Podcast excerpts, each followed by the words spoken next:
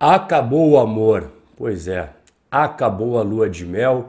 Investidor gringo muda de ideia sobre o Brasil. Você não está entendendo direito? Vamos voltar um pouquinho no tempo aqui só para você entender direitinho. Lembra um tempo atrás quando você via, por exemplo, esse tipo de matéria, investidor estrangeiro aumenta aposta na bolsa após a vitória do Lula. Lembra disso? Pois é. Então, a mídia inteira falando, porra, os investidores estrangeiros estão muito afim deste novo governo.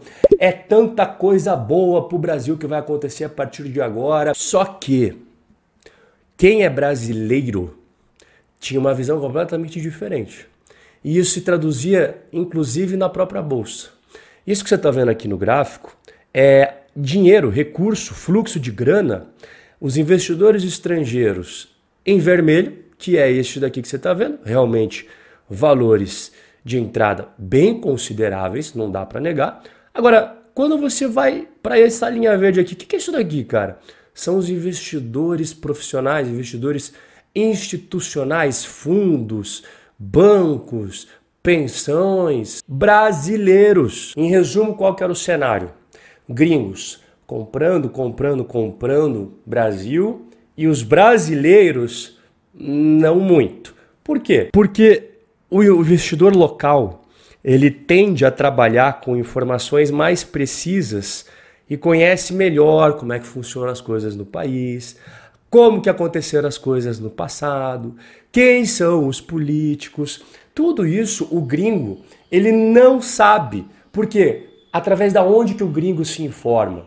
São as grandes mídias, as grandes redes de comunicação que você conhece muito bem quais são, em que elas pegam as principais notícias ali, botam no Google Tradutor e mandam para fora. Então o investidor gringo, ele não tem acesso há várias notícias de vários espectros possíveis, de várias empresas diferentes. Igual, por exemplo, você tem, chega tudo a notícia já filtradinha para ele. O que eles querem que o gringo acredite, entende? Então, tudo que chega para eles lá não é a mesma coisa que você que já é um pouco mais calejado de Brasil conhece por aqui. A imagem que o gringo tinha sobre o Brasil era de acordo com o que chegava para ele.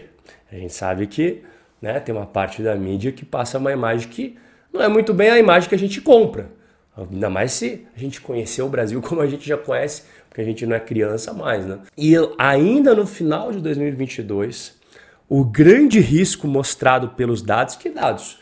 Aqueles gráficos que eu mostrei para você, né? O gringo super otimista e o investidor local não tanto assim é se os gringos eventualmente se decepcionarem com o governo Lula. Afinal, a compra dos gringos não fez com que a bolsa subisse, só evitou que ela piorasse ainda mais. Bom, nós estamos agora em abril, final de abril de 2023 e será que os gringos se decepcionaram?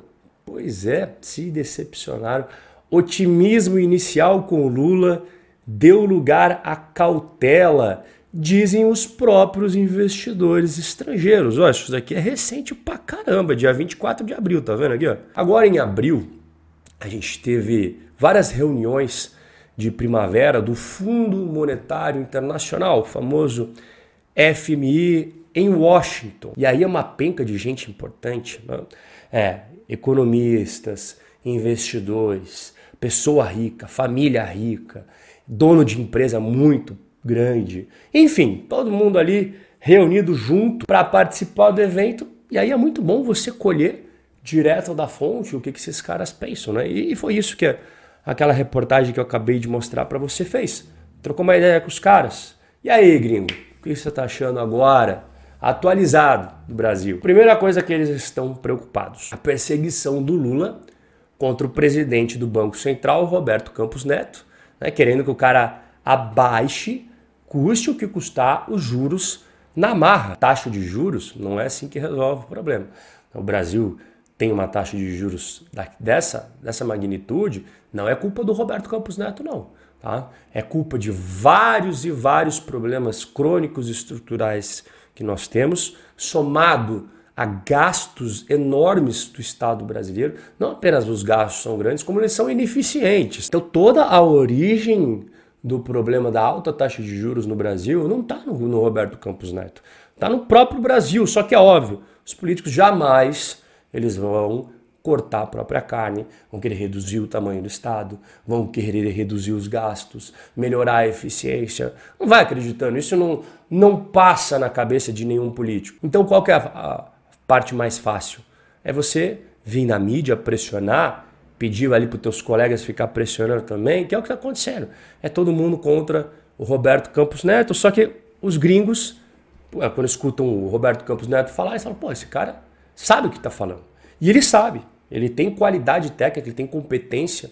A gente vê pelas respostas dele que o cara sabe muito bem o que ele está fazendo lá. Mas do outro lado a gente tem o Lula que não fala com o cara. Né? O Lula completa quatro meses hoje sem falar com o presidente do Banco Central e não há notícia de que um presidente da República tenha passado tanto tempo sem contato com um gestor tão estratégico para o país. É bizarro, não tem como você justificar isso daí, mesmo que você não concorde com, com o cara, porque afinal esse não é o espírito da democracia, várias opiniões, você Então a gente vê que na prática não é assim que funciona. O Lula pensa de uma forma, o Roberto Campos Neto pensa de outra. Então, o cara pensa diferente de mim, não vou falar com ele.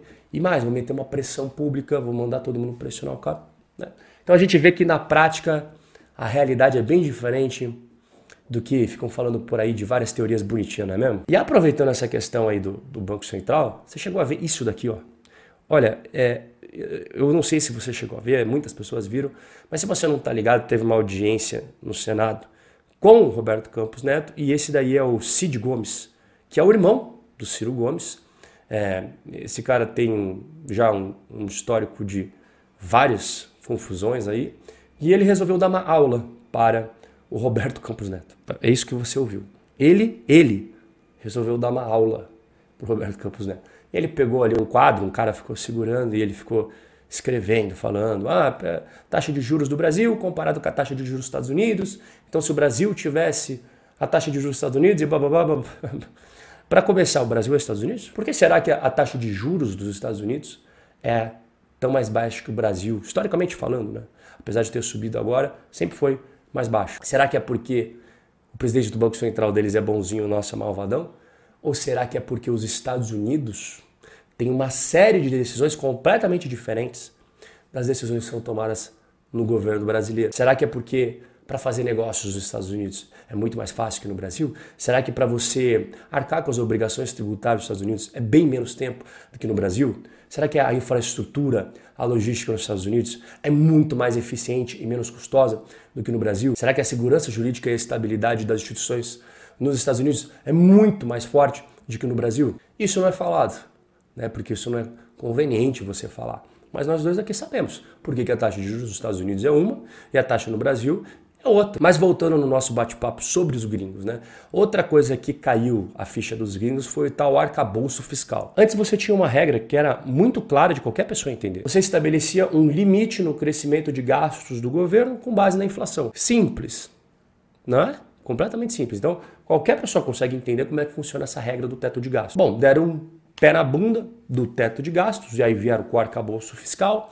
E aí eu vou mostrar para você na tela o, as regras do arcabouço. Olha que simples, olha que tranquilo. É óbvio que eu não vou ler. Se você quiser pausar e ler, por favor, faça isso. Mas é, o que eu quero demonstrar aqui com tantas linhas assim é que todas as vezes que os políticos fazem algo desse nível, não é para facilitar, é para complicar e para ninguém entender. E a partir do momento que ninguém entende, ninguém consegue ter confiança e segurança de que está cobrando certo ou que está tudo, tá tudo errado, está tudo certo. Eu não sei, porque a pessoa não entende direito. E a gente está vendo agora caras que têm uh, histórico no Brasil, na parte econômica, se manifestando. Por exemplo, Arminio Fraga diz que o Brasil corre o risco de desembocar em grande fiasco com esse arcabouço fiscal. Ele afirmou que as contas, né, a aritmética, não fecha na nova política de contas públicas e ele defende o antigo teto de gastos. É, eu, eu, concordo com o Armínio, mas é, também a gente tem que assumir as responsabilidades. Eu lembro que durante as eleições ele acabou falando que seria melhor este governo aí, e não muito tempo depois ele acabou falando que né, é, apoiei o Lula tal, mas agora estou com medo, acabou batendo um arrependimento posterior porque ele foi vendo que ah, na prática estava sendo bem diferente do que ele imaginava que, que seria. Então, para finalizar a questão dos gringos, o próprio JP Morgan ele fez um relatório uh, no final do mês passado sobre a América Latina e ele falou que o México era o lado bom da América Latina e que o Brasil seria um dos primeiros países a ver uma recessão. É, então parece realmente que o amor acabou.